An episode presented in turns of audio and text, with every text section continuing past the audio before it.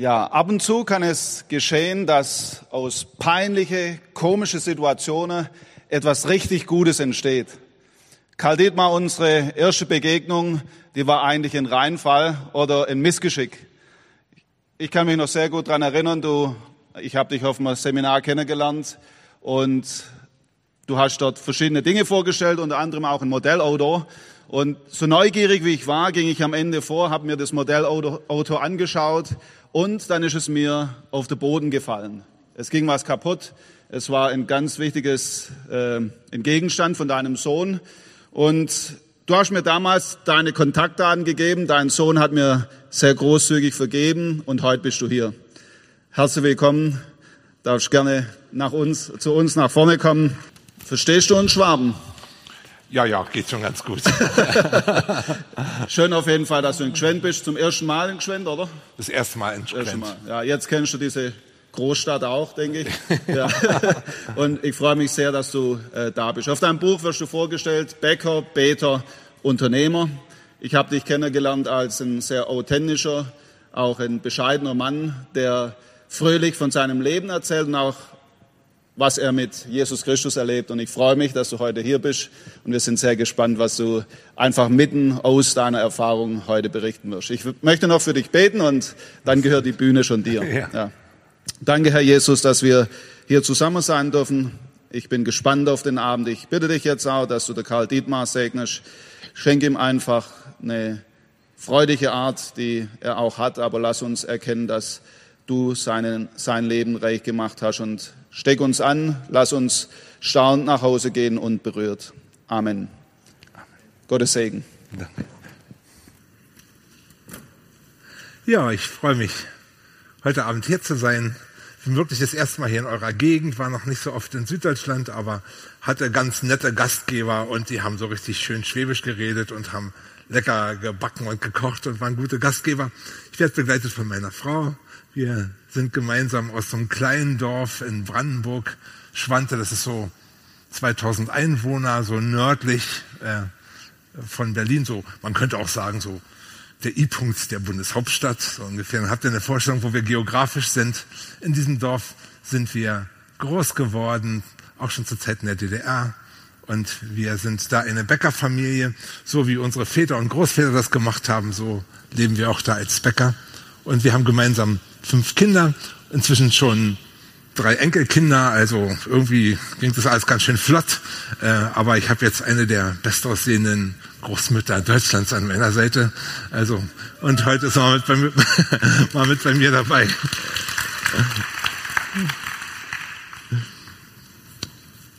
Unsere Bäckerei ist so ein Hand, äh, so ein schlagfester, so ein handfester äh, Handwerksunternehmen. Wir haben sieben Geschäfte und viele Leute aus unserer Familie machen da mit.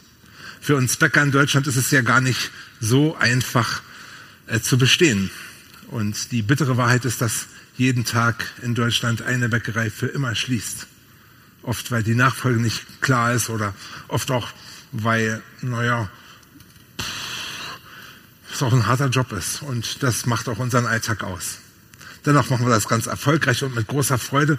Und wir geben uns große Mühe, anders zu sein als andere Bäcker.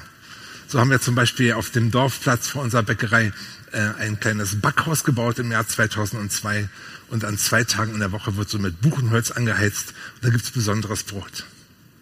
Und das ist so die Spezialität der Handwerksbäcker in Deutschland, besondere Brote zu backen. Über, 2000, über 3200 Sorten Brot gibt es in solcher Vielfalt in Deutschland. Damit haben wir uns mal eintragen lassen als deutsche Innungsbäcker zum immateriellen Weltkulturerbe. Also dann habt ihr schon mal ein bisschen was gehört. Und wir versuchen mit Veranstaltungen, mit individuellen Rezepten auch irgendwie Traditionen aufrechtzuerhalten. Zum Beispiel bauen wir mit einem Landwirt bei uns vor Ort eine alte Getreidesorte an und machen davon unsere Vollkornprodukte. Bei uns wächst ja Roggen gut und das ist so eine alte besondere Sorte, die heißt Jägers, norddeutscher Champagnerrocken. Und mit diesem tollen Namen backen wir natürlich auch ein tolles Brot. Für meine Frau und mich war es irgendwie immer wichtig, nicht nur Bäcker zu sein, sondern als wir jung waren, wir haben schon sehr früh geheiratet und schon sehr früh Verantwortung übernommen, wollten wir immer auch sagen, hm, wir wollen nicht nur arbeiten, sondern wir wollen auch äh, unser Christsein leben. Nicht nur am Sonntag, sondern auch unter der Woche und in dieser Zeit. Da haben wir uns ganz, ganz viel bemüht.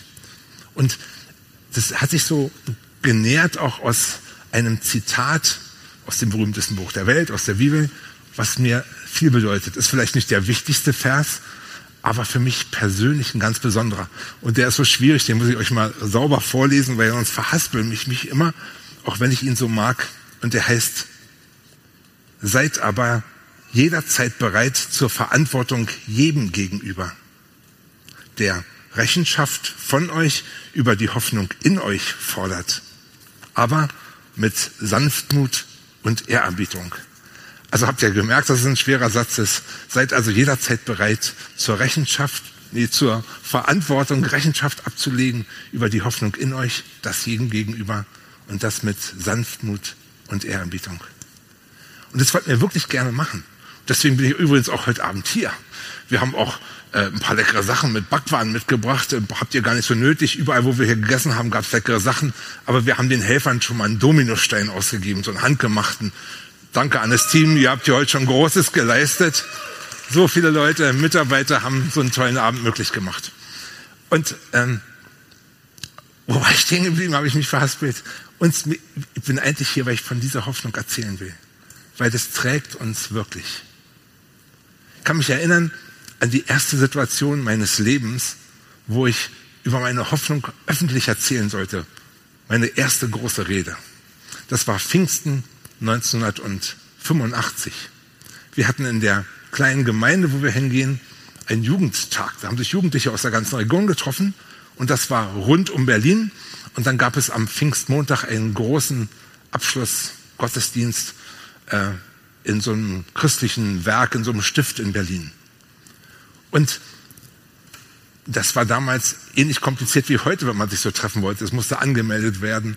Da war immer die Stasi-Mitarbeiter, das waren so Typen, die hatten immer die gleiche Jeans an und so einen Regenschirm. Da wusste man immer, die sind es. Da war man also sehr beobachtet. Und dann wurde ich so als Nachwuchsmann nach vorne gebeten und sollte mal sagen, was meine Hoffnung ist. Aus jedem Ort sollte jeder so, so ein, ich war vielleicht 17 oder 18, äh, sollte sagen, was seine Hoffnung ist. Da müsst ihr euch das so vorstellen. Ich stand da vorne so, pff, die ganzen Leute da. Ich war ganz klapperdürr. Äh, ich hatte so einen Spitznamen, die in meiner Klasse in der Schule haben immer zu mir Knochenkalle gesagt. So hieß das Skelett im Biologieraum auch übrigens.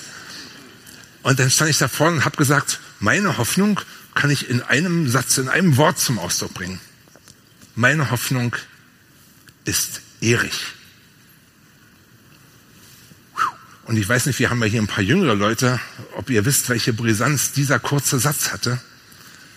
Weil in den Köpfen von allen Leuten, die vorher noch gequatscht haben oder da hinten haben welche ein bisschen rumgeknutscht und so, ich hatte völlige Aufmerksamkeit auf einmal, weil mit Erich hat jeder in seinem Kopf folgendes Bild äh, in Verbindung gebracht. Und zwar dieses.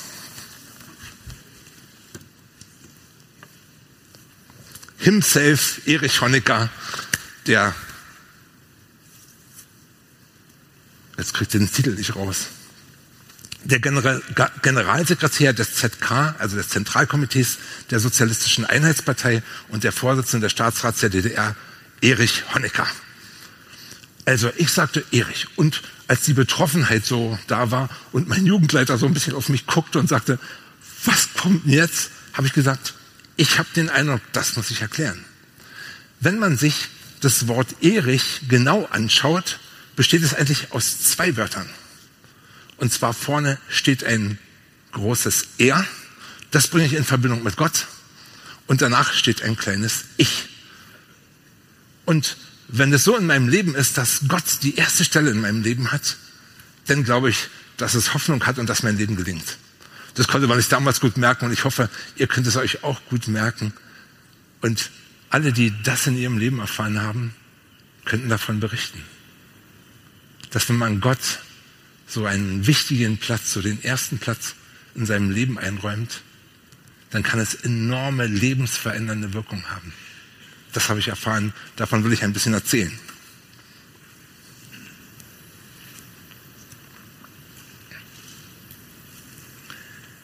Ich habe gemerkt, dass in diesen Tagen solche Hoffnung besonders gebraucht wird. Ich weiß nicht, wie es euch geht, aber für uns ist es schon anstrengend. Unsere Verkäuferinnen in den Läden, die werden im Moment zu Hilfs-Sheriffs und müssen ständig wechselnde Anordnungen in der Zeit der Corona-Pandemie umsetzen. Und manchmal geht es mir so, dass ich gar nicht mehr weiß, was ist nun richtig oder falsch. Wenn ich jetzt an euch Baden-Württemberger denke, ist es nur gut, dass am Montag die Kinder während des Unterrichts Masken tragen, um sich nicht anzustecken? Oder ist es das Schlimmste, was passieren kann, weil keiner gut mit Maske lernen kann und schlecht Luft bekommt und Leute, die vielleicht ein bisschen schon schwach sind oder noch zart sind in ihrem Alter, davon krank werden. Was ist gut und was ist richtig? Wie oft würde ich mir in diesen Tagen wünschen, zu wissen, was ist richtig und was ist falsch? Was sollte man machen und was nicht? Oder vielleicht auch mal so die Frage, was machen die jetzt so mit uns? Bewegt uns. Und in Verbindung mit diesem Denken wurde ich an den erinnert, an den es heute Abend gehen soll, um Jesus Christus. Der sagt doch prompt zu den Menschen seiner Zeit, ich bin der Weg. Ich bin die Wahrheit. Und ich bin das Leben. Niemand kommt zum Vater als nur durch mich.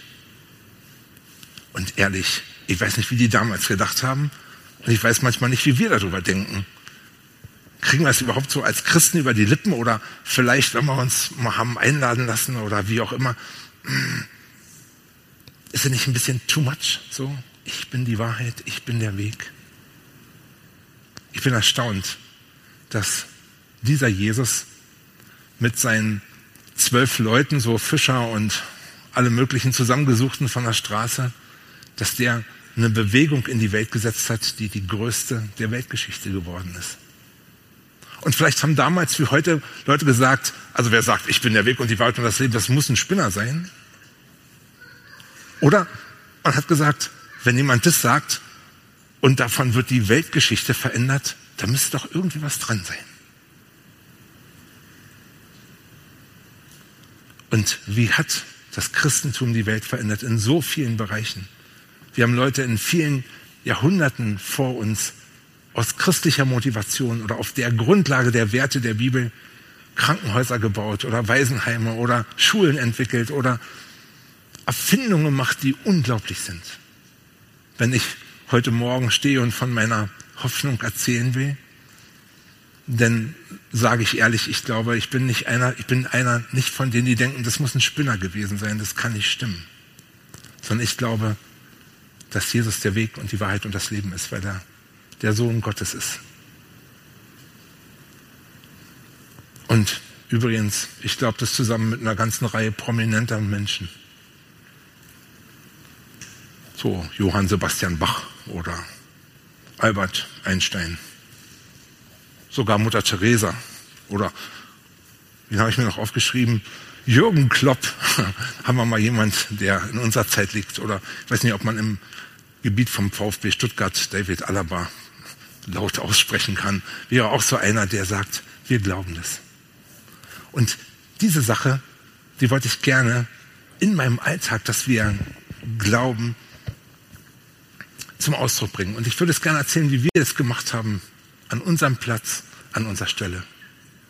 Und ich habe gesehen, dass verhältnismäßig viele junge Leute da sind. Und das finde ich ziemlich cool. Und die haben ja meistens die Fragen, so wie unsere Kinder. Wo ist denn jetzt mein Platz im Leben?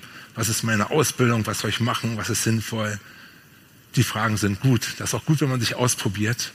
Und ich habe gemerkt, wenn man mit seinem Beruf Gott dient, wenn man in seinem Beruf Profi ist, da profitieren alle anderen Leute am meisten davon, auch wenn es darum geht, dass wir zu unserem Glauben stehen.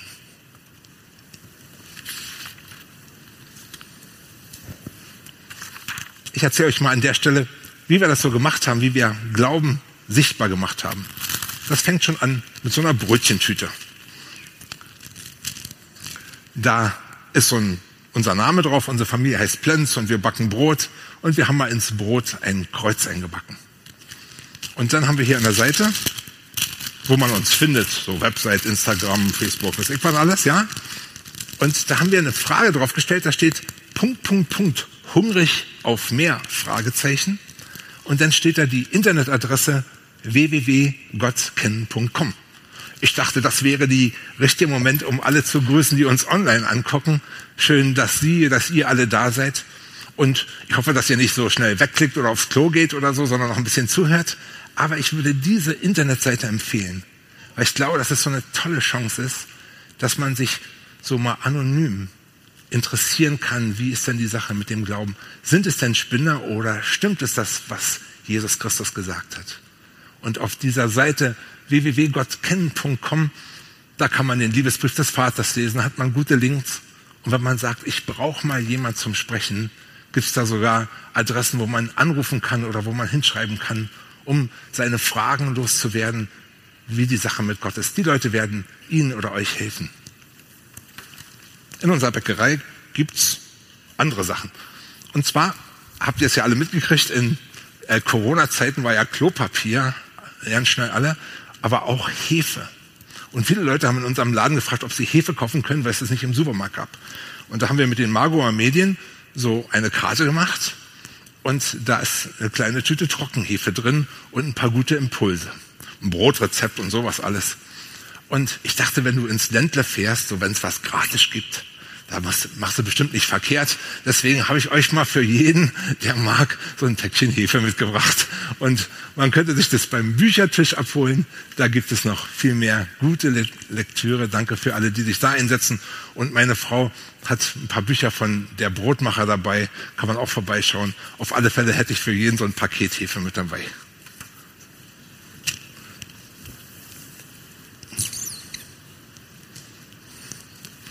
Muss mal hier schnell gucken, weil das so eine lange Liste ist.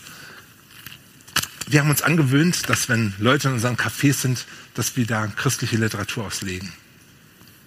Also wenn man zum Beispiel da sitzt im Café und will ins Netz, kann man auch kostenloses äh, Internet haben. Ich habe gemerkt, es ist hier nicht so einfach, so mit Netz, so wo wir wohnen. Aber in Brandenburg kriegt man dann auch Internet und man braucht nur ein Passwort, das heißt, Jesus liebt dich, wenn man im Haus des Brotes ist. Und vielleicht ist es eine tolle Idee, wenn ihr hier mal jemanden mit einem Hotspot oder irgendwie versorgen müsst, dass wir einfach die normalen, selbstverständlichen Möglichkeiten unseres Lebens nutzen, um auf unseren Glauben hinzuweisen. Ich habe beispielhaft für irgendwelche unterschiedliche christliche Literatur eine Lydia mitgebracht. Und die liegt in unseren Läden und die wird sogar, glaube ich, verkauft. Und mich hat das so bewegt, dass manchmal so was Einfaches Leben verändern kann. Eine Frau, die neu in unser Gebiet gezogen war, hatte sich vielleicht einen schönen Latte Macchiato, ein Stückchen Sahneschnitt oder so bei uns geholt und hat die Zeitung mitgenommen. Und wegen der Umbruchsphase in ihrem Leben hatte sie auch überlegt, ähm,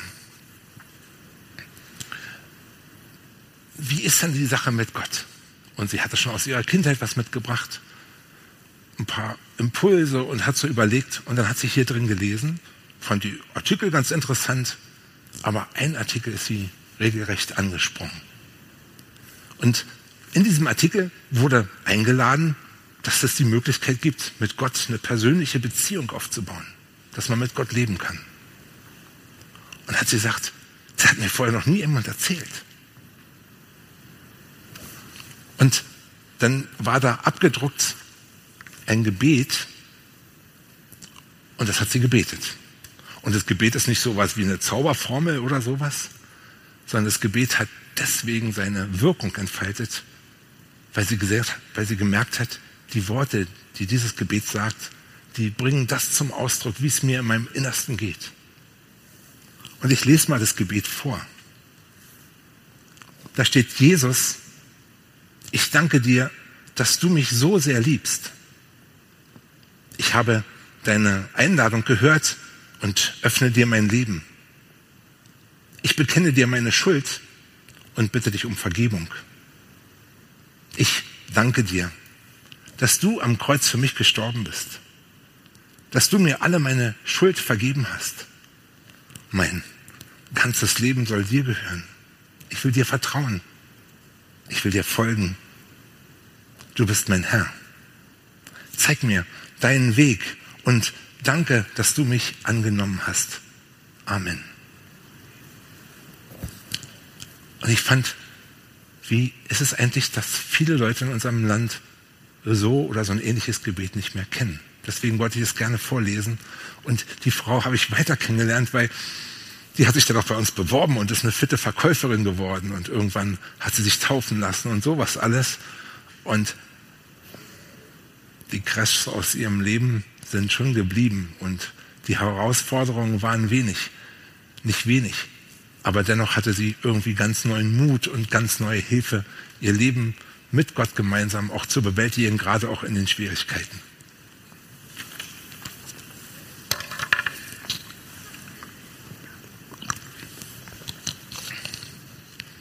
Manchmal versuchen wir das nicht nur auf die Art und Weise im Alltag unseren Glauben zu leben, sondern äh, wir machen das auch mit einem Produkt.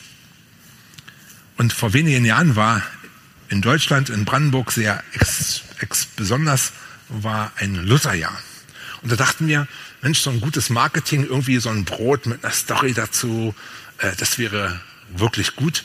Und bei uns ist in der Bäckerei entstanden das Martins Apfelbrot. Martins Apfelbrot deswegen, um markenrechtlich da nicht mit den äh, Lutherleuten in Schwierigkeiten zu kommen. Und dann haben wir, passend zur Jahreszeit, würde vielleicht auch, glaube ich, in eure Region gut passen, ein Winkel Vollkornbrot mit Äpfeln gemacht und das so richtig schön Probe gebacken, sag mal schief gegangen, nochmal Probe gebacken, bis es dann irgendwann soweit war.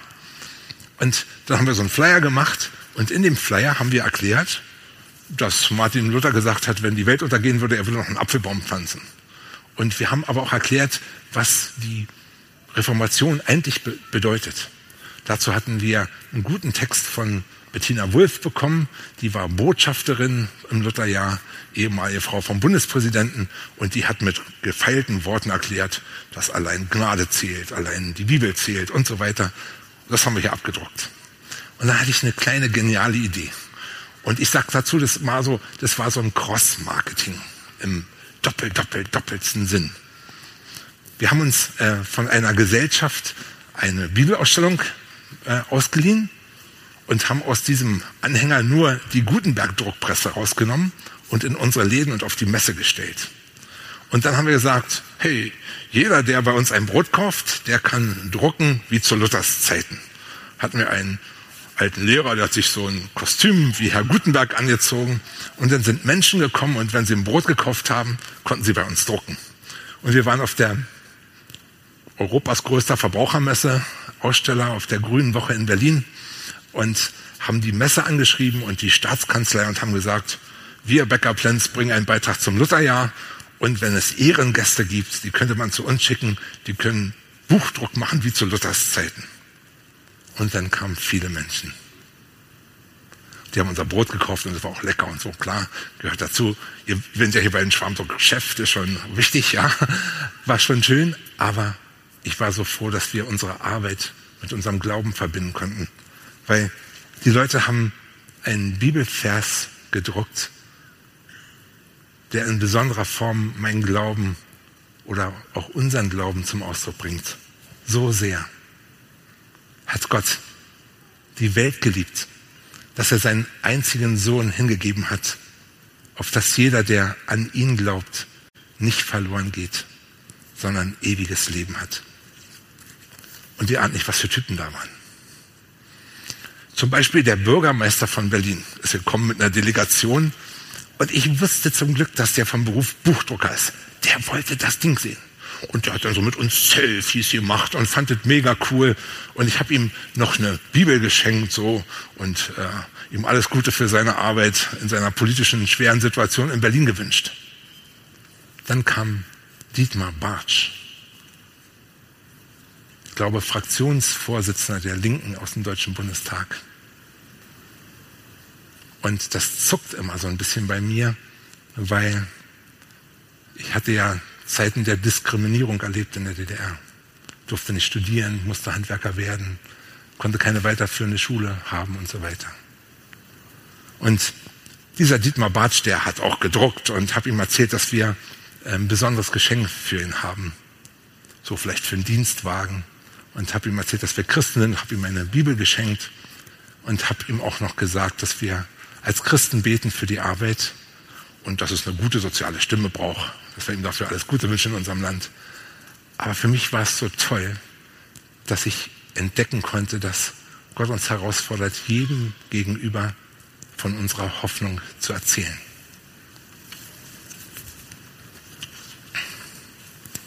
Eine Aktion, die wir machen mit ganz, ganz vielen Bäckern, die liebe ich über alles. Und zwar heißt die 5000 Brote. Ich weiß nicht, ob ihr schon mal davon gehört habt. Wir hatten die Idee als gesamtdeutsche Innungsbäcker, äh, alle Kirchen und alle Bäckereien anzuschreiben. Und wir haben gesagt, trefft euch im Herbst und geht mit eurem Konformantenkurs oder mit eurem biblischen Unterricht oder wie auch immer mit der Gruppe zu eurem Bäcker und backt mit dem Brot. Das ist ein cooler Konformantenunterricht. Und zu den Bäckern haben wir gesagt, ladet die jungen Leute ein, wir brauchen Nachwuchs, wir brauchen Wertschätzung für unser Produkt und das ist eine gute Verbindung, gutes Marketing. Und da sind viele junge Leute mit ihrem Konfirmationskurs in Bäckereien gegangen, haben sich mit dem biblischen Bericht, mit der biblischen Geschichte von der Speisung der 5000 auseinandergesetzt und dass man teilt und dass Jesus sagt, ich bin das Brot des Lebens. Und dann haben die Brot gebacken und haben es schön dekoriert, haben noch draufgeschrieben für Oma oder irgendwas, ja, schöne Blumen oder irgend, weiß ich nicht, was da alles drauf war. Und dann sind die mit diesen Broten in ihre Gottesdienste gegangen, in ihre Erntedank-Gottesdienste bevorzugt und haben die verkauft für Brot für die Welt. Und ich war so froh, dass in dem einen Jahr 11.000 Konformanten deutschlandweit, 800 meiner Kollegen äh, an dieser Aktion teilgenommen haben und Brot für die Welt einen sechsstelligen Betrag bekommen hat für diese Arbeit, die die machen, die so wichtig ist in der Welt. Gott alle Ehre darüber, aber ich freue mich, wenn wir mit unserem Beruf Gott dienen können. Und ich will euch herausfordern, als Christen, als Gemeinde, die ihr heute einladet, dass ihr guckt, wie das an eurem Arbeitsplatz mit euren Möglichkeiten gibt. Weil da, wo wir so uns auskennen, wo wir Profis sind, da gelingt es oft am aller, allerbesten.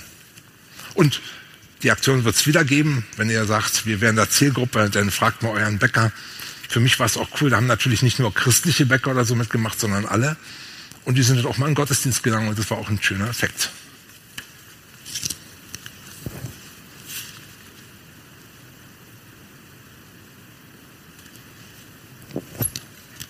Ich hätte weitere Geschichten zu erzählen, weil ich glaube, es geht nicht nur um Produkt oder um Marketing, sondern es gibt viel, wenn man sagt, ich möchte gerne Christ sein, fröhlich und im Alltag leben, hoffnungsvoll sein, dann betrifft es Mitarbeiterführung. Und dann kann man nicht nur das eine sagen und das andere machen, sondern muss man irgendwie auch authentisch sein.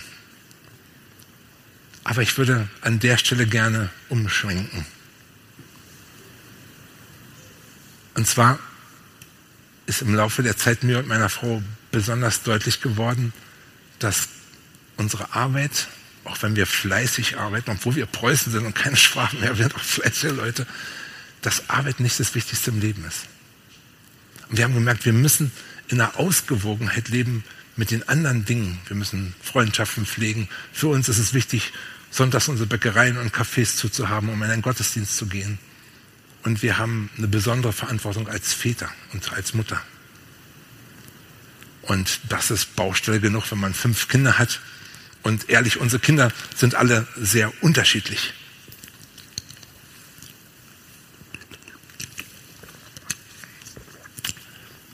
Besonders war unsere zweite Tochter, Helen.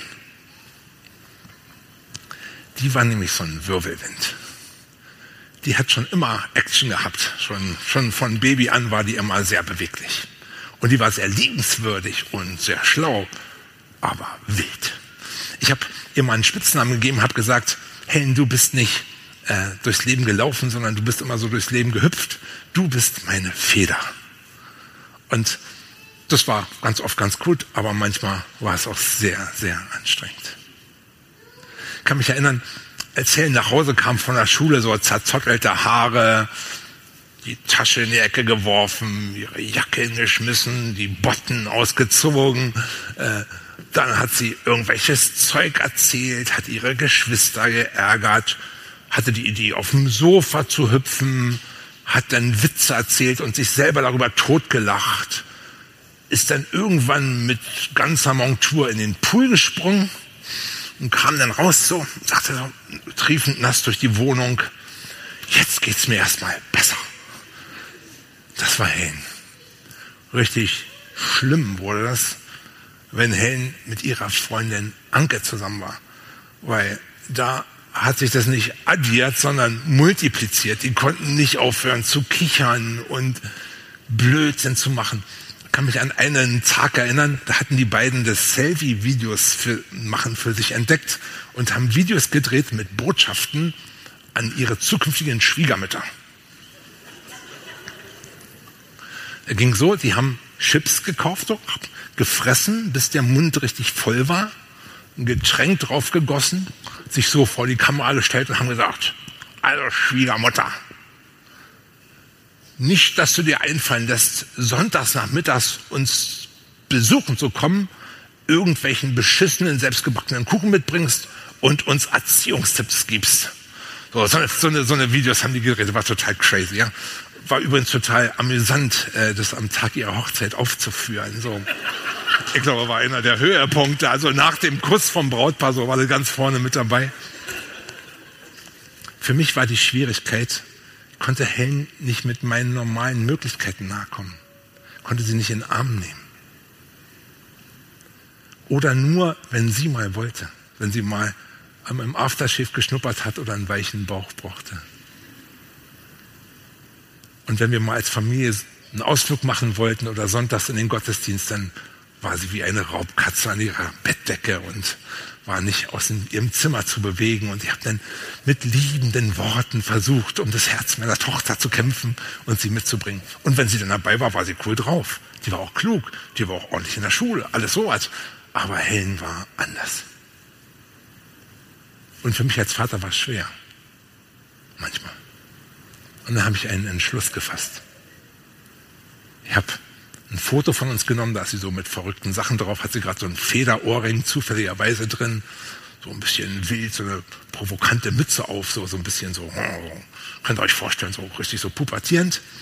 Und ich bin so hinter ihr und da habe ich ihr raufgeschrieben, Hi Helen, ich will dein Freund sein für immer. PS, du bist meine Feder. Das Bild hat, hat sie zu Weihnachten neben den normalen Geschenken, wahrscheinlich ein Handy oder sowas, hat sie gekriegt, haben wir bei ihrem Zimmer angemacht so dass sie sehen konnte, dass sie wusste, egal was passiert, mein Vater wird mein Freund sein, er wird mich lieben. Das war meine Botschaft. Und ich habe es gebraucht. Wenn wir manchmal so irgendwo eingeladen waren und Helen hat sich wieder daneben benommen, habe ich gesagt, Helen, ich habe einen Vorschlag.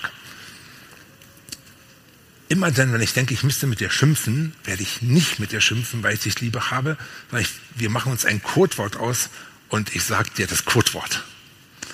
Und dann hat Helen ein Codewort rausgesucht, das hieß Chips Cola, hat also keine besondere Bedeutung.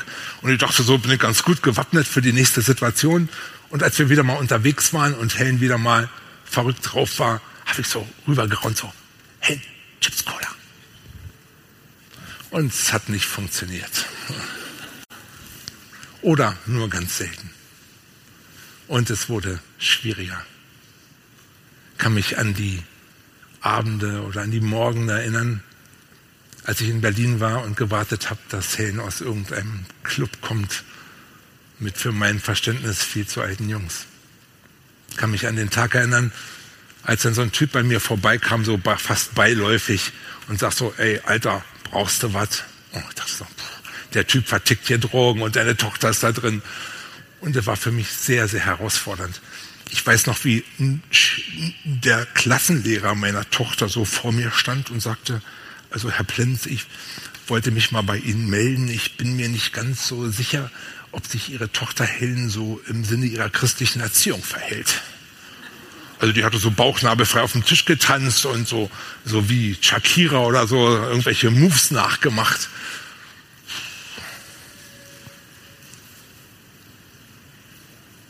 Und dann gab es doch diesen großen Moment, wo ich an einem strahlenden Sonntag eine Braut an meiner Seite hatte, die den Tag perfekt geplant hatte mit uns zusammen. Alles im französischen Stil, weil sie sich auf dem Eiffelturm in einen tollen jungen Mann äh, verlobt hatte und heiraten wollte. Und alles war mega. So die Leute, die ganzen, das war so ein richtig rauschendes Fest, so mit ganz viel Liebe im Detail, in der Deko und so weiter. Und dann hat sie gesagt, Papa, guck dir mal meine Frisur an. Und sie hatte hinten drin eine silberne Haarspange in Form einer Feder. Hat gesagt, damit will ich dich ehren, dass du mich geliebt hast und durch diese schwierigen Zeiten gebracht hast. Hen schreibt mir zu anderer Zeit äh, einen Brief, den ich vorlesen darf. Und sie hat gesagt, Papa, du darfst aber nicht nur schlecht über mich reden, weil du weißt, ich war auch gut und es stimmt. Und sie schreibt mir, und ich will aus dem Buch der Brotmacher vorlesen, wo Helen mir schreibt, du bist mit Abstand der beste Papa der Welt. Früher im Kindergottesdienst wurde immer betont, dass Gott der beste Vater ist. Aber das habe ich als kleines Kind nie verstanden. Hatte ich doch schon den besten Paps der Welt. Auch wenn ihr als Eltern immer viel gearbeitet habt, wart ihr dennoch immer für uns da. Ich hatte eigentlich nie das Gefühl, euch zu wenig zu sehen. Freunde haben mir unter Tränen erzählt, dass sie nie gelobt werden oder sich nicht von ihren Eltern für vollgenommen fühlten. Besonders schlimm war es für sie, dass ihr Vater nie zu ihnen gesagt hat, dass sie schön sind. Ich atmete auf, denn ich hatte die Traumeltern, vor allen Dingen einen Traumpapi, der mir Liebesbriefe schrieb und mir Blumensträuße schenkte. Das muss ich kurz erklären. Eins meiner Rituale, um das Herz meiner Töchter zu erobern, war, dass ich ihnen jeweils, wenn sie ihre erste Regel bekamen, einen riesigen Strauß Blumen mit mindestens 30 Rosen gekauft und aufs Zimmer gestellt habe. Daneben legte ich einen handgeschriebenen Liebesbrief, in dem ich der jeweiligen Tochter Komplimente machte, sie bewunderte, wertschätzte und ihr Aussehen lobte. Darauf bezieht sich Helen her. Helen schreibt weiter, du hast mir ganz praktisch gezeigt, mit Problemen oder Konflikten umzugehen und Gott um Hilfe zu bitten. Du hast uns sehr gut erzogen und meine Kindheit zur schönsten überhaupt gemacht. Besonders schön ist es, wie du mit uns umgegangen bist, wenn wir Fehler gemacht haben.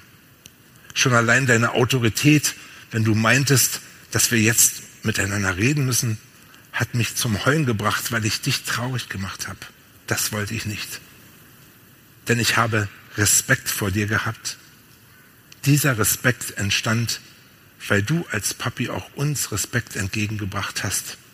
Wenn du einen Fehler gemacht hast, hast du dich auch bei uns entschuldigt. Das war gut, weil du uns damit ganz praktisch als Vorbild gezeigt hast, dass du uns liebst und schätzt.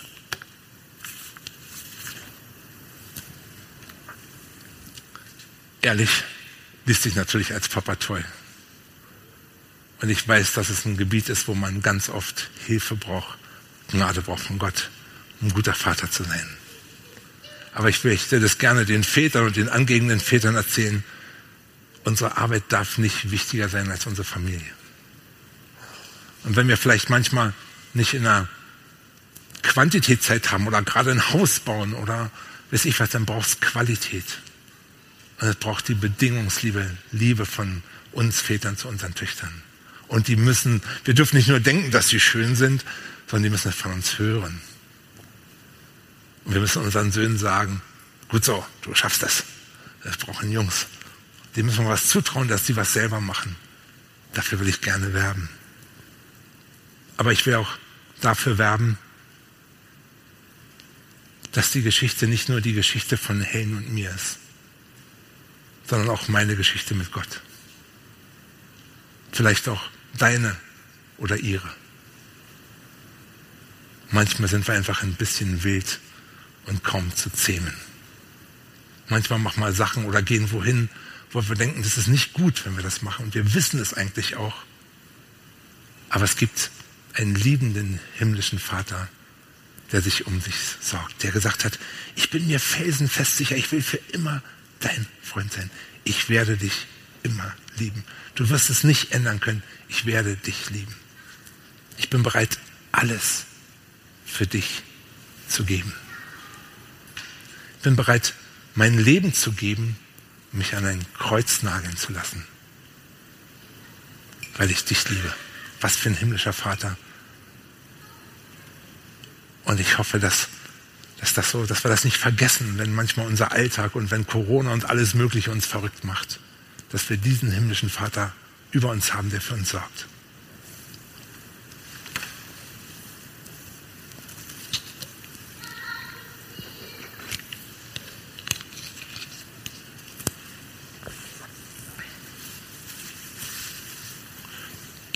Habe euch was von meiner Arbeit erzählt, ich habe euch was von meiner Familie erzählt. Ich würde euch gerne jetzt was von mir selber erzählen. Was mir Hoffnung bedeutet oder dass es Dinge gibt, die noch wichtiger sind als unsere Arbeit oder unsere Beziehung zu unserer Familie. Ich würde euch was von dem erzählen, wo ich Gott in meinem Leben erlebt habe.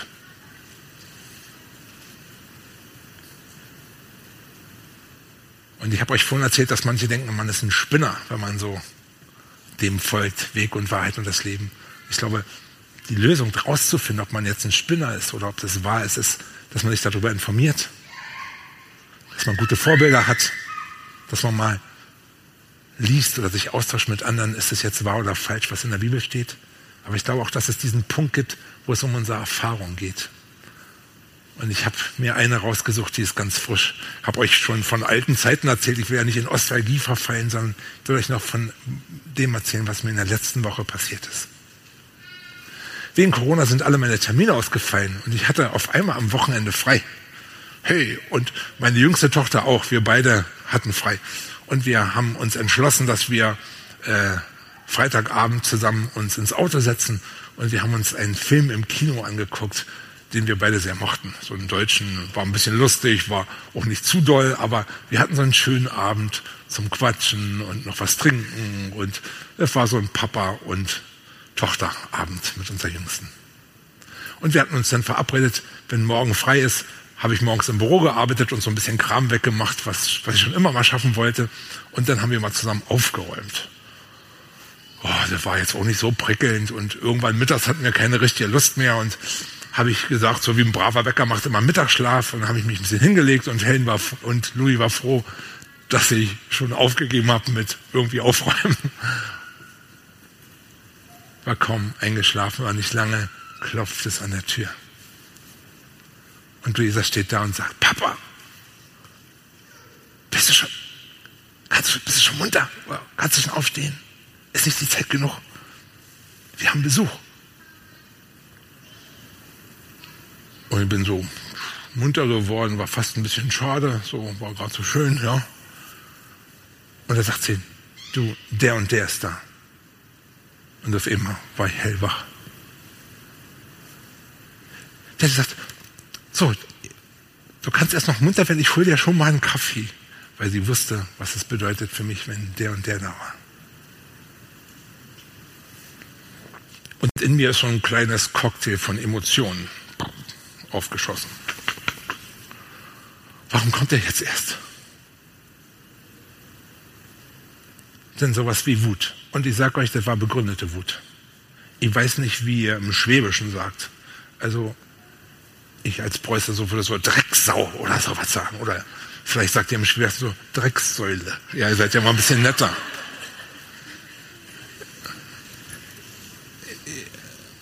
Ich habe richtig in mir gemerkt, wie wie so ein, sowas bei mir angetickert ist.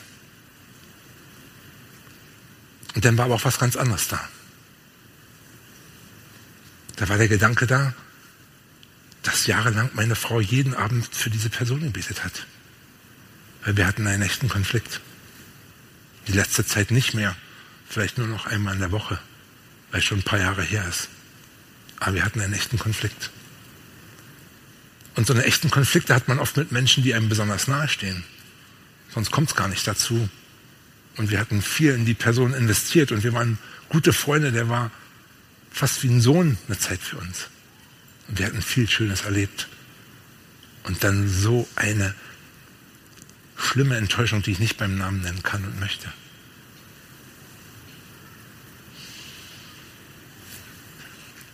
Und dann bin ich aufgestanden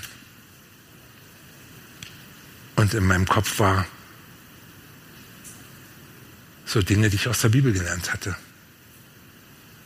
Dass zum Beispiel Jesus Christus mir, meinem Besuch und ihnen sagt, kommt her zu mir alle, die ihr mühselig und beladen seid.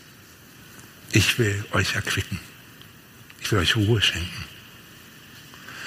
Und irgendwie war ich munter, hatte Zähne geputzt und saß am Tisch in der Küche im Kaffee und wir haben Kaffee und Kuchen gegessen. Und der arme Kerl hat so gesagt, also ich bin hier, um mich zu entschuldigen und dung, dung, dung, dung. Hat seinem Herzen Luft gemacht. Und ich hatte einen großen Frieden. Dann habe ich ihn gefragt, warum denn jetzt? Und jetzt kommt was. Das habe ich auf dem Herzen, euch und Ihnen allen zu sagen. Hat gesagt, ich wusste, in meinem Leben sind mir Dinge passiert, die waren nicht in Ordnung. Und das sogar, weil ich, obwohl ich Christ war und in einer christlichen Familie groß geworden bin, aber wir sind Sachen passiert, die waren nicht in Ordnung. Und ich habe mich nicht getraut, darüber zu sprechen. Und in der letzten Woche war ich Kameramann in einem Gottesdienst. Und unsere Kirche, unsere Gemeinde hat gebetet.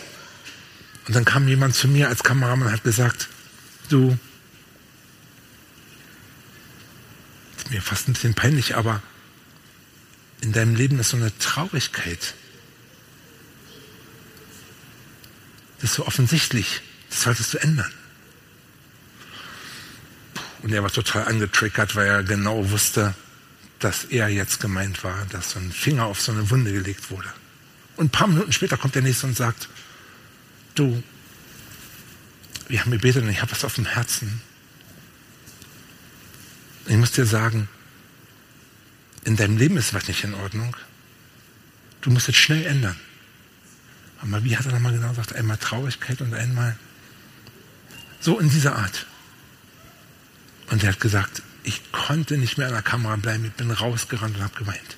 Ich wusste, das sind nicht die zwei Leute, die mich angesprochen haben, sondern Gott spricht in mein Leben und sagt, irgendwie muss ich, musst du in deinem Leben was ändern.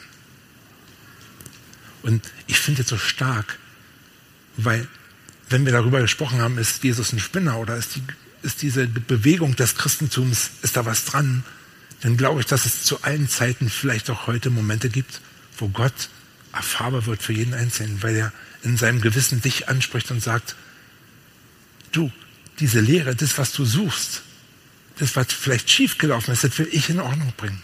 Ich lade dich ein, ich habe so eine ausgestreckte Hand. Und dann gab es diesen Prozess von dem jungen Mann, sich ins Auto zu setzen, ein paar hundert Kilometer zu fahren und uns zu besuchen und den Klingelknopf zu drücken. Bestimmt nicht ganz so einfach. Und als ich das gehört hatte, konnte ich nicht anders als aufstehen und ihn Corona ungerecht in den Arm zu nehmen. Und zu sagen, weißt du was? Gott hat schon so lange auf dich gewartet. Bloß gut. Und ich habe gesagt, du wirklich von meiner Seite aus, auch wenn ich so wütend war, ich kann nicht anders als dir von Herzen vergeben. Und es ist mir in der Situation überhaupt auch nicht schwer gefallen, weil ich wusste, und das habe ich ihm gesagt, weil Gott mir mal vergeben hat in meinem Leben. Und ich habe das so mal so enorm erlebt, wie Gott mir in meinem Leben vergeben hat, weil ich war immer ein Mann, der Chef war und der in seiner Kirche mitgearbeitet hat und der in der Politik ist und der alles Mögliche macht. Und mir ist auch ein Fehler passiert. Und bei uns Männern ist es ja oft so, dass es so drei große Themen gibt. Ja. Könnte was mit Geld sein. Das könnte was mit Sex sein. Oder es könnte was mit Macht sein. In irgendeiner Facette. Und bei mir war es so schlimm für mich, weil es was mit dem zweiten war. Und ich dachte, wenn das rauskommt, das wäre die Katastrophe. Es wäre schlicht die Katastrophe. Und ich habe erlebt, wie Gott in der Situation zu mir gesprochen hat. Und ich dachte, ist gar keine Frage, wenn Gott mir vergibt, wie sollte ich nicht dem vergeben? Und ich wusste auch, dass Gott ihn gesehen hat und mit ihm gesprochen hat. Und manchmal ist es so, wenn man so ein bisschen vom Glauben abgekommen hat, das wissen Christen, dann merkt man so den liebenden Vater, der so hinterherläuft, der uns einholt und sagt, hey, ich sehe dich, ich habe dich lieb, du kannst machen, was du willst, du kannst weglaufen, ich werde dich lieben. Und was für eine Einladung heute Abend, wenn es dein Abend ist, diese ausgestreckte Hand anzunehmen. Vielleicht mit dem ersten Schritt zu sagen, okay, ich probiere es. Wollte schon immer mal sehen, wie es ist. Kann man in Beziehung mit Gott leben? Aber vielleicht auch, dass du sagst, ich habe da was in Ordnung zu bringen. Und ich bin froh, dass hier im Raum Leute sind, die bereit sind, mit dir zu sprechen. Oder ich wäre es auch. Aber am besten wäre es jemand, dem du vertraust hier von vor Ort. Die haben so einen gelben Sticker dran und sagen, wir warten auf euch. Wir sind die Leute mit den Armen, die sagen, Gott hat auf dich gewartet, dass du dich versöhnst mit ihm. So wie ich es letzte Woche erleben konnte. Der ist dann noch mit bei uns beim Jugendkreis gewesen und wir haben abends zusammen gespielt und gelacht. Wir sind so eine Spielerfamilie, so ganz ausgeprägt. Wir spielen im Moment Flügelschlag oder Siedler oder Brügge oder irgend so ein Zeug immer. Und in dieser Zwischenzeit hatte Gott mir noch was aufs Herz gelegt. Ich hatte bei Corona-Zeiten ja aufgeräumt, habe ich erzählt, und hatte ein altes Poster gefunden. Da hat ein Künstler äh, in den 90er Jahren, der bei uns in der Bäckerei war und der in der Zeit zum Glauben gekommen ist, ein Bild kreiert mit ganz vielen Rechnungen, die alle so bezahlt waren, mit so einem roten Stempel drauf. Und davor ist so ein Mann gesprungen, so gejumpt, so, hat geschrien. Und er hat so gesagt, die bezahlte Schuld. Er hat dieses Glück beschrieben, wenn man seine Beziehung zu Gott in Ordnung bringt. Dirk Janke. Und ich hatte dann dieses Poster geholt und habe so ein bisschen, dass es nicht so oldschool ist, 90er so raufgeschrieben, Hashtag free. Und dann haben wir als Familie einer nach dem anderen unterschrieben und haben unserem Gast das mitgegeben, dass er weiß, dass er was wegtragen konnte, dass Vergebung da ist. Was für ein toller Moment der Versöhnung. Ich habe euch ein paar Sachen erzählt, die fröhlich waren, die gut gegangen sind. Ich habe euch ein paar Sachen erzählt, die scheinen bei mir leicht über die Lippen gehen, aber so eine schlimme Tiefe auch in sich haben. Und ich hatte es auf dem Herzen, euch noch eine Sache von uns Bäckerfamilie zu erzählen, die wieder aus dem familiären Bereich kommt. Und zwar hatte ich das große Glück, dass ich tolle Vorbilder in meiner Familie hatte, meine Eltern. Und die haben ja unter harten Bedingungen zu DDR-Zeiten in Selbstversklavung die Selbstständigkeit aufrechterhalten. Und wir mussten als Kinder immer viel mit. Aber sie hatten uns immer vorgelebt, dass es sich lohnt, mit Gott zu leben und dass sich Einsatz bezahlt macht und waren tolle Vorbilder. Und wir haben, ich bin so ein groß gewordenes Muttersöhnchen, ich bin also nie zu Hause ausgezogen, bis heute nicht und so, ja. Und wir haben immer uns gut vertragen und als Familie gelebt. Und ich kann mich an eine Situation erinnern, äh, die war, als meine Mutter 80 geworden ist. Da hatten wir ja so einen Landgasthof, da konnte man damals noch feiern, ja. Könnt ihr euch das noch vorstellen, wie das war, so mit der ganzen großen Familie und allen Freunden, ja. Haben wir gefeiert. Und äh, die Enkel haben Programm aufgeführt und Live-Musik und gutes Essen und, und Dankesrede und die Verwandten aus dem Westen waren da. Das war für meine Mutter mal besonders wichtig. So, das war, und war ein tolles Fest, ein dankbares Fest. Meine Mutter hatte so bei einer Rede meine Hand genommen und war so stolz auf ihren Kleinen und hat zu mir hochgeguckt. So ganz schön. In der Woche drauf ist ein schlimmes Ereignis passiert. Als die Anspannung vorbei war, hat meine Mutter einen Schlaganfall erlitten. So hoch die Handlung, die Spannung, dann die Pause und dann ein Schlaganfall. Und für uns war es unfassbar. Meine Mutter hatte bis zu dem Zeitpunkt immer noch für alle gekocht und die Küche meiner Mutter war so ein Lebenszentrum für viele Menschen. Und dann sind wir ins Krankenhaus gefahren, mein Vater, In dem Fall ich und mein einer Sohn Max. Und dann kamen wir da ins Krankenzimmer und sahen das Häufchen elend liegen. Keine Sprache, Gesicht schief, gelähmt. Ein Anblick zum Weinen. Und niemand in unserem Leben wünscht sich solche Zeit. Und dennoch gehört dieses Abschiednehmen zu unserem Leben. Und dann mein Vater, der alte Herr, der hat immer so eine Handtasche rumgetragen. Ich trage auch immer so ein Ding mit mir rum. Hat er gesagt, so Esther, wir machen mal heute Kaffee trinken wie immer. Hat er so den guten Bäckerkuchen rausgeholt, in kleine Häppchen geschnitten, hat gesagt, Max, geh mal zur Cafeteria und hol Kaffee für alle. Oh, und der war so, der hat versucht mit Normalität irgendwie Lage der Herr zu werden. Und dann haben wir Kaffee getrunken, Gebet gesprochen, hat er gesagt, Esther, du kannst ja heute nicht so richtig mitmachen. Und dann nimmt der alte Herr wieder seine Tasche und dann passiert was Unglaubliches. Er kramt da drin rum und zieht diesen Kajalstift raus. Also für die Männer, das ist ein Kajalstift, ja, da macht man sich so die, macht man sich die Wimpern. Dann beugt er sich über das Krankenbett meiner Mutter, zieht er die Augenbrauen so nach und sagt, Esther, was siehst du heute wieder gut aus? Also wenn ich vorher schon ein bisschen geheult habe, dann war das da ganz schön doll. Und wir sollten dann als Familie nochmal kommen und meine Mutter war schon so im separierten Zimmer, dass wir Abschied nehmen. Aber meine Mutter hat sich erholt. Und sie konnte nach Hause kommen. Und ich war so dankbar, dass wir unser Haus im Erdgeschoss barrierefrei gebaut hatten, schon viele Jahre zuvor.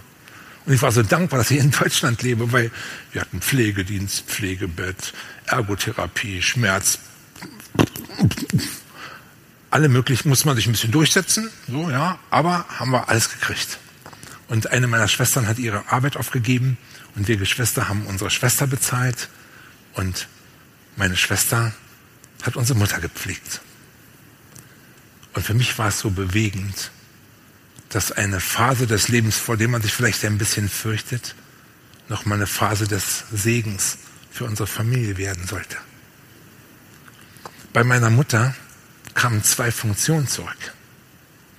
Die Sprache und die rechte Hand. Und dann hat sie morgens so mit dem Daumen am Telefon meine Nummer gewählt, Festspeicher so, und hat gesagt, guten Morgen Dietmar, wofür kann ich heute beten? Und mir hat es viel bedeutet, weil ich als Christ glaube, dass das Gebet so eine unwahrscheinliche Kraft entwickeln kann. Unsere Schwester hat unsere Mutter gepflegt, das war für sie toll. Unsere kleinen Kinder haben bei Oma am Bett lesen gelernt, die Großen haben gelernt, Oma zur Nacht fertig zu machen. Und meine Eltern, die für viele Menschen Eltern waren, in unterschiedlichen Lebensphasen, die vielen geholfen hatten, die auf der schiefen Bahn waren oder wie auch immer, die hatten fast immer Besuch. Da war, brauchte man fast einen Termin, weil da war immer jemand da. Opa hat ein paar Pullen Bier aufgemacht, hat die Nachbarn eingeladen zum Pro-Christ gucken, zum Pro gucken oder zum Kartenspielen oder zu, da war immer was los. Und mich hat es sehr bewegt zu merken, dass man so oft denkt, Gesundheit ist das Allerwichtigste im Leben, dass auch in solchen Zeiten noch Dinge geben kann, die wichtiger sind. Unsere Beziehungen, die wir leben, und auch unsere Beziehung zu Gott. Und viele Menschen, die zu meiner Mutter gekommen sind, um Esther zu trösten, sind ermutigt wieder nach Hause gegangen, weil sie dachten, wow.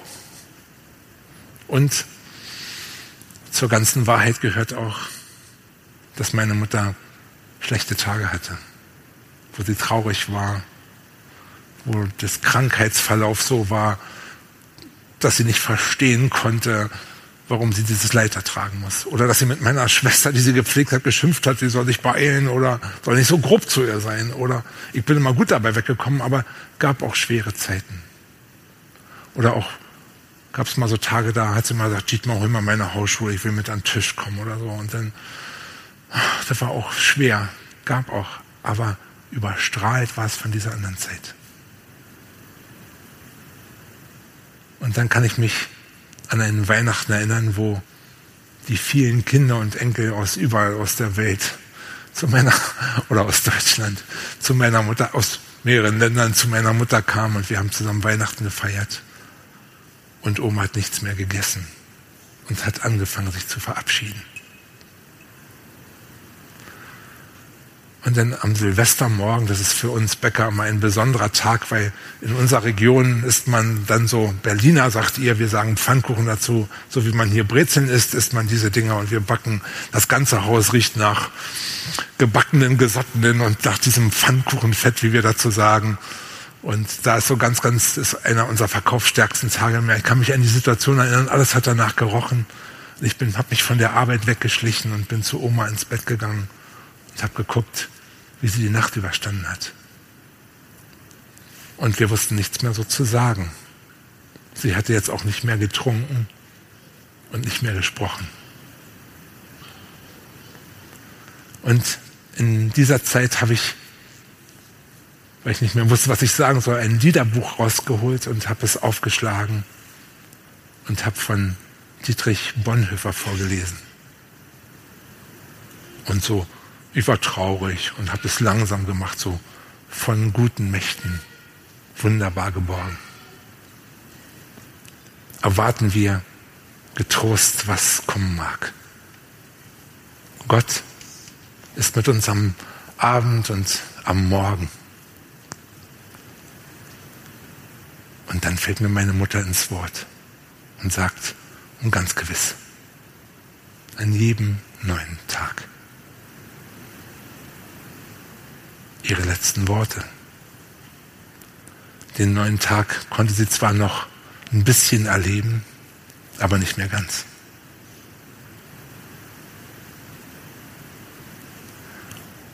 Und mich bewegt es so, weil wir uns im Leben manchmal so wenig Zeit über diesen letzten Moment Gedanken machen, obwohl wir sicher sein können, dass er kommt. Und was ist es von einer Hoffnung, von der ich von Anfang an erzählt habe? Wenn wir wissen, wie es weitergeht, wenn wir eine berechtigte Hoffnung haben auf ein ewiges Leben bei unserem himmlischen Vater.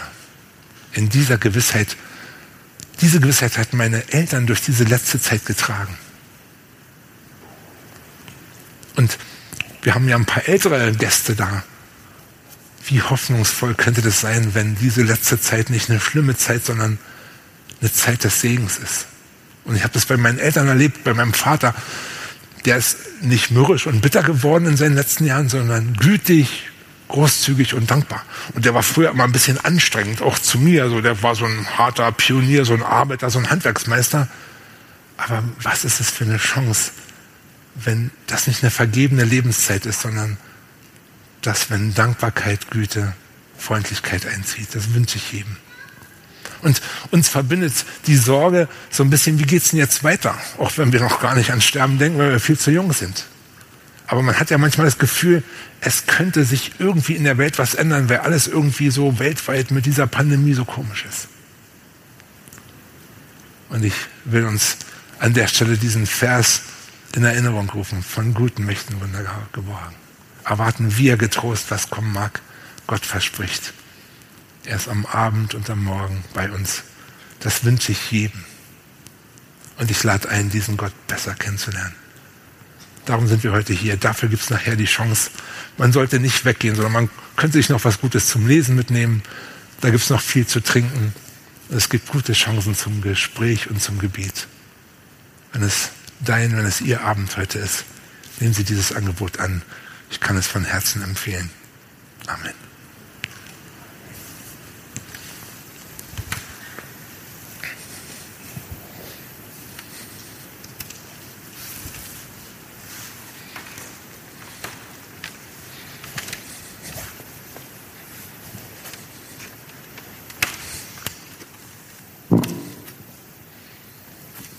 Ja, wir kommen jetzt noch zu dem Teil. Eigentlich wäre es jetzt sogar, finde ich, fast angebracht aufzuhören, aber vielleicht sind noch Leute da, die sagen, ich habe eine Frage. Ja, ich möchte doch noch gern was genauer wissen und dazu nehmen wir uns noch die Zeit. Ich möchte auch darauf hinweisen, auch online kann man sich äh, also diese Frage stellen. Ihr werdet jetzt das sehen, eingeblendet, Slide U. Stellt einfach eure Fragen oder per WhatsApp, diese Nummer, wo da angezeigt wird, und ich werde es dann Karl Dietmar stellen. Aber vorerst die Frage, gibt es hier im Raum jemand, der sagt, Mensch, da möchte ich noch mehr wissen. Es kommt dann das Mikrofon zu euch. Ihr müsst nichts machen, außer zu sprechen. Ja.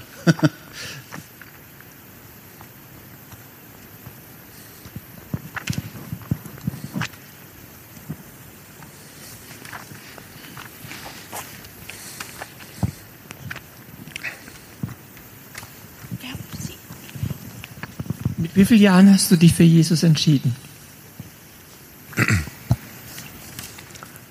Es gibt bei mir so ein bisschen so eine gestaffelte Geschichte. Und das ist für mich ganz in Ordnung so. Ich habe mich mal als, hab als Junge mal so ein Gebet gesprochen und Jesus in mein Leben eingeladen, weil ich viel davon gelesen hatte, so in meiner Kinderbibel oder beim Einschlafen. Und ich hatte gute Vorbilder, die mir das leicht gemacht haben, weil meine Eltern schon äh, Glauben vorgelebt haben. Und da habe ich mal gebetet und habe Gott meine Schuld bekannt und habe gesagt, er soll Herr in meinem Leben sein. Und ich habe eine große Freude da bekommen. Aber später war ich mir ein bisschen unsicher. Und habe vielleicht auch mal so ein bisschen rebelliert und so nachgedacht, ist es alles so? Und ich glaube, nicht automatisch, wenn man Kind von gläubigen Eltern ist, dass man das vererben kann, sondern das muss eine eigene Entscheidung sein. Und als Jugendlicher gab es mal so einen Moment, da hatte ich mich in so eine Frau verliebt. Die war so irgendwie so wunderschön. Die hatte so eine knallrote, enge Jeans immer an und so war mal wie betäubt.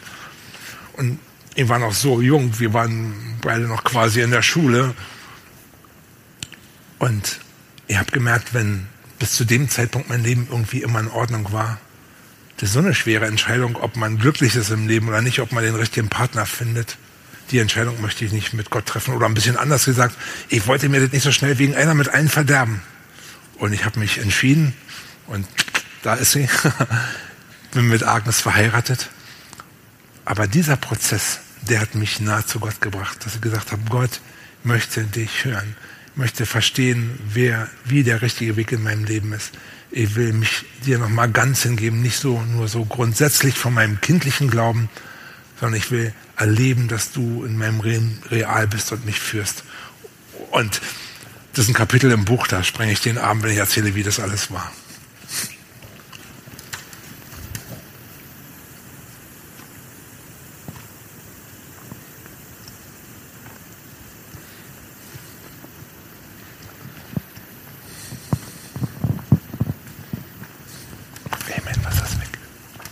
Ja, lieber Bruder, du hast viel von deiner Helen gesprochen und jetzt wüsste ich gerne, und das hast du ausgelassen, hat sie auch den Herrn Jesus angenommen und lebt sie heute als entschiedener Christ? Also es ist ein großes Glück, dass unsere Kinder alle gläubig sind. Und wieder jedes Kind hatte auch seinen eigenen Weg. Und auch wenn Helen so eine stürmische Jugendzeit hat, war sie nicht wirklich von Gott weg. Und jetzt ist sie eine junge Mutter, eine junge Lehrerin und sie engagiert sich und hat, trifft sich mit anderen Müttern und führt einen Hauskreis und macht uns viel Freude. Das ist wirklich toll.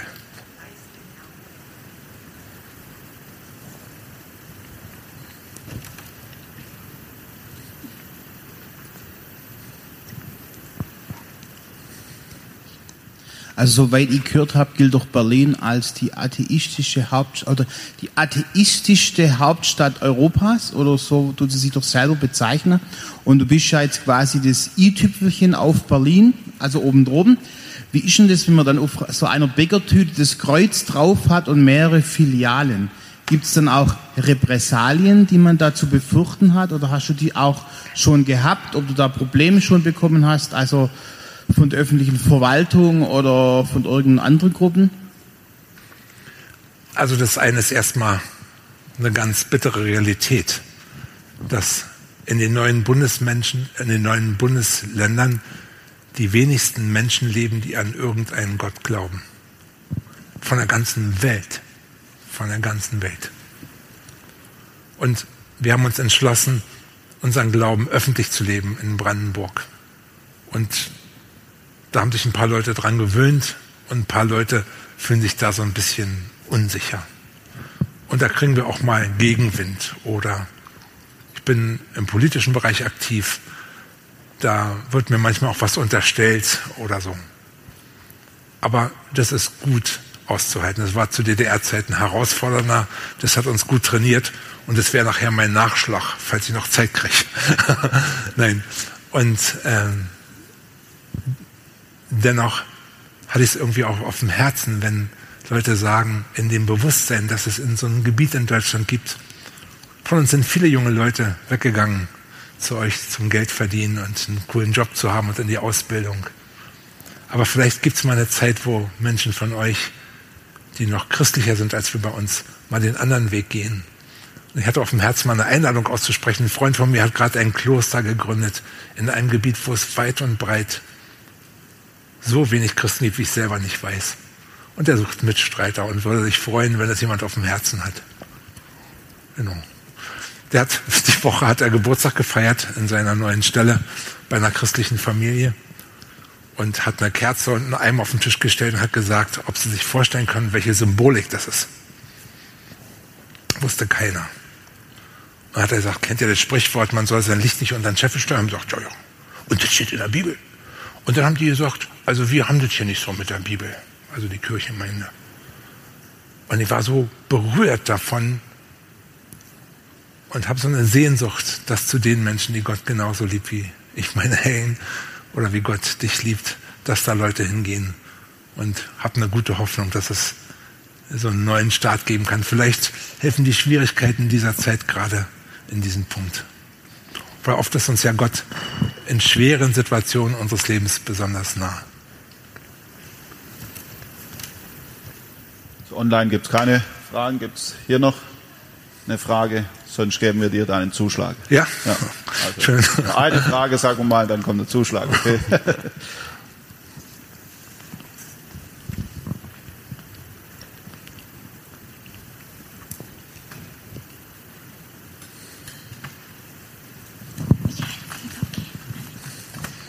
Also ich hätte zwei Fragen in einem oder in einem zwei Fragen. Das eine ist, dieses Erich-Geschichte, hat die irgendwie ein Ende oder eine Auswirkung gehabt? Das wäre das eine. Und die rote Jeans, gibt es die immer noch? Das wäre die andere. Ja, wartet ja von mir, dass ich ehrlich bin, oder? Also in meiner Stasi-Akte oder so stand nichts von dem Erich drin, aber viele konnten sich erinnern. Und für mich war es besonders, dass äh, ein Freund an dem Tag den Schritt gemacht hat und Gott in sein Leben eingeladen hat der ist heute noch da. Wir treffen uns manchmal, wir arbeiten zusammen. Und er macht die Geburtstagsgrüße in unserer Kirche. Und sonst hat es keine Auswirkung, wo ich fand es so neckisch. Und jetzt 30 Jahre Wende, da passt es so gut hin. Und wenn immer jemand aus dem Osten erinnert. Die rote Jeans, oh, schlimme Geschichte, die hat der jüngere Bruder von äh, meiner Frau irgendwann angezogen für Malerarbeiten. Und jetzt verrate ich ein Geheimnis. Also, ich habe die Geschichte jetzt ein paar Mal erzählt mit der Hose. Und morgen hat meine Frau Geburtstag und, und unsere Kinder haben gesammelt für eine rote Jeans für ihre Mutter und wir hoffen, dass sie perfekt passt.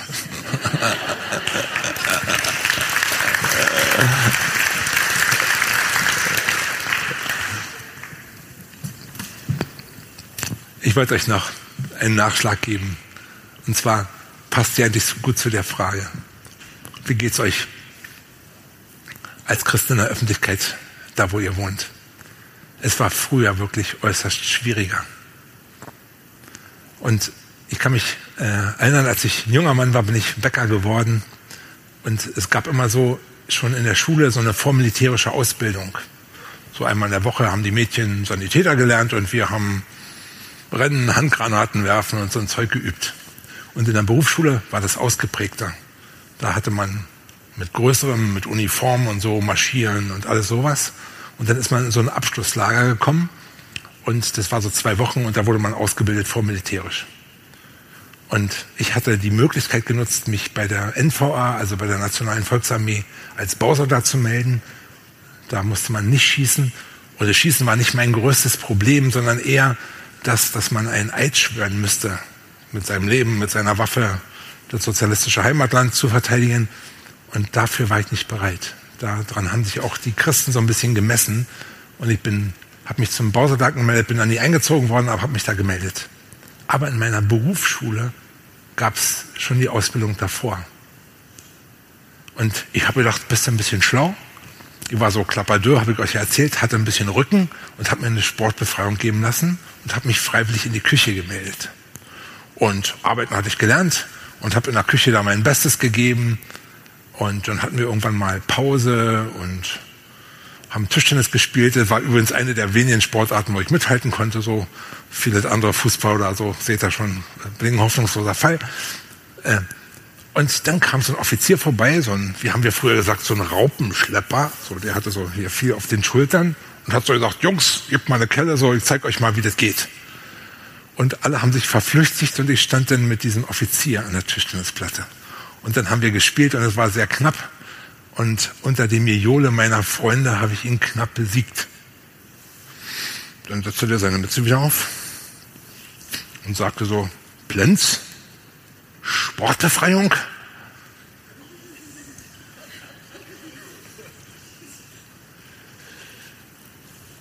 Wenig später fand ich mich in einem Verhör wieder in einer Baracke.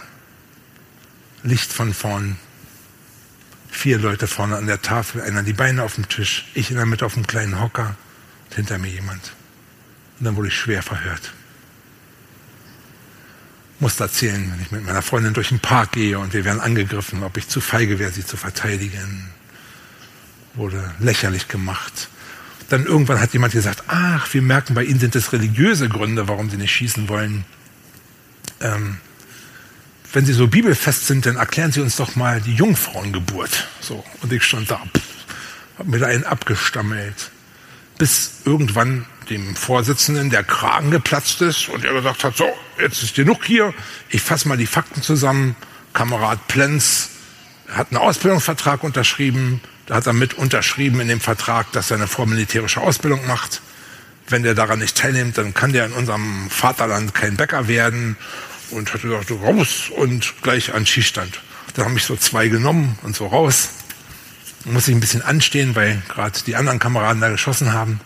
Dann war ich an der Reihe und dann nahm der Unteroffizier da die Knarre, hat mir das alles so ein bisschen erklärt. Und da habe ich ihm gesagt, ich werde nicht schießen. Aber machen Sie sich keine Sorgen, ich habe gerade mit dem General darüber gesprochen, der weiß schon Bescheid. Und hat er gesagt, dann der nächste bitte. Für mich war es ein unglaublicher Moment. Weil das war ein Moment, wo Gott mich programmiert hat. Er hat gesagt, Dietmar, wenn du dich bekennen wirst vor den Menschen, dann werde ich mich zu dir bestellen und mich bekennen vor meinem himmlischen Vater. Er hat mir gesagt, mir in Erinnerung geworfen aus der Bibel, wenn, ihr, wenn sie euch vor die Synagogen und vor die Obrigkeiten führen, sorgt euch nicht, mein Geist wird euch sagen, was ihr sagen sollt. Er hat mich enorm mutig gemacht hat mich enorm bestärkt in dem Bibelvers, den ich zu Anfang hatte, von meiner Hoffnung zu erzählen, jedem gegenüber. Das trägt mich bis heute. Kurz darauf später war der Fahnenappell und Militärkapelle und Regierungsvertreter da und wurden Orden für die besten Schützen verteilt und Geld. Und dann wurde mein Name aufgerufen. Und dann ich da raus, nach vorne zum, zur Fahne, die wurde vorher so hochgezogen und so. Und da habe ich ein Buch gekriegt und einen warmen Handschlag.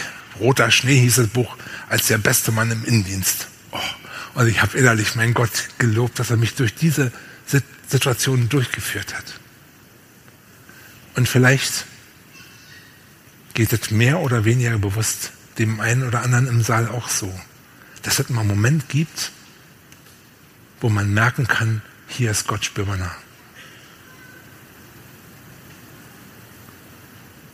Und ich würde alle herausfordern, die Momente zu suchen, wo Gott uns mal so programmiert und zeigt, hier bin ich wirklich. Ich kann dir helfen in größter Not. Und vielleicht ist es so, dass eine schlechte Diagnose oder ein Streit oder irgendein Unglück, eine schwierige Beziehung in deinem, in ihrem Leben ist. Manchmal zeigt sich Gott genau in den Momenten, wenn wir ihn suchen und ihn um Hilfe bitten. Es könnte sein, dass das führt, dass man gestärkter herausgeht, aber es könnte auch sein, dass es ist da, wo Gott sich zeigt. Man kann ihn darum bitten. Gott sagt, wenn man ihn von ganzem Herzen sucht, dann will er sich finden lassen. Vielleicht ist der Tag für sie dran, diesen ersten Schritt zu gehen und Gott zu suchen. Ich will jedem dafür Mut machen, weil ich so beste Erfahrungen damit gemacht habe. Ja, Dankeschön. Wir hören, glaube ich, noch mal eine Musik. Oder soll ich erst ein Gebet sprechen? Ich würde noch ein Gebet sprechen. Wir haben so lange gesessen, vielleicht werden wir uns mal heben und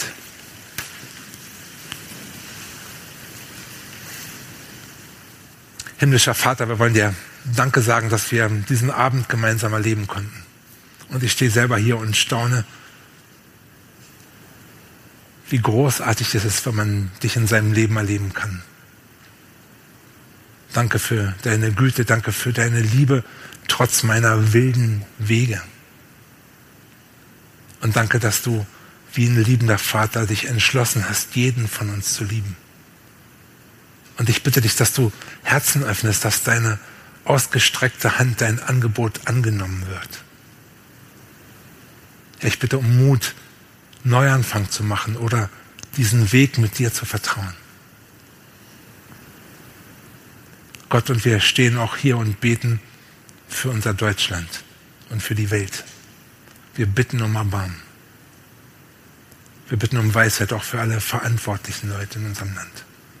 Und wir bitten, dass wir uns zurückbesinnen auf das, was uns trägt, auf dich, auf die Werte deines Wortes, gerade in diesen Tagen. Wir loben dich, danken dir für deine große Liebe. Amen.